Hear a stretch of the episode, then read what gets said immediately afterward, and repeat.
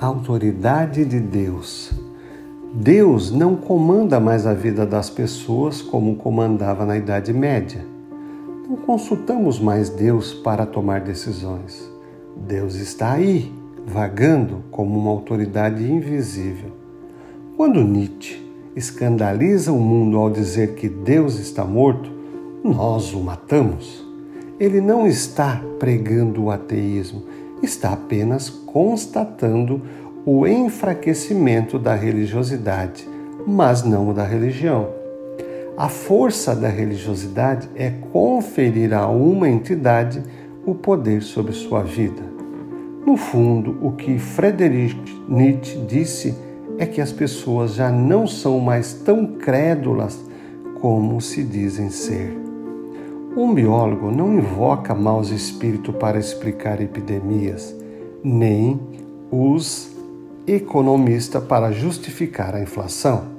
Diferente da religiosidade, a religião está aí, com uma vitalidade até incompreensível, mas praticamente fora do mundo da ciência, das fábricas, das usinas, das armas, do dinheiro, dos bancos da propaganda do lucro. É compreensível que poucos pais sonhem com a carreira sacerdotal para seus filhos. Para muitos, confessar-se religioso hoje equivale a confessar-se habitante do mundo encantado e mágico do passado.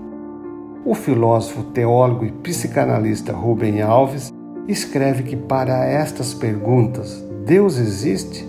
A vida tem sentido? A morte é minha irmã? A estas perguntas, a alma religiosa só pode responder: Não sei, não sei. Mas desejo ardentemente que assim seja e me lanço inteiro, porque é mais belo o risco ao lado da esperança que a certeza ao lado de um universo frio e sem sentido. E para você, ouvinte, Deus morreu?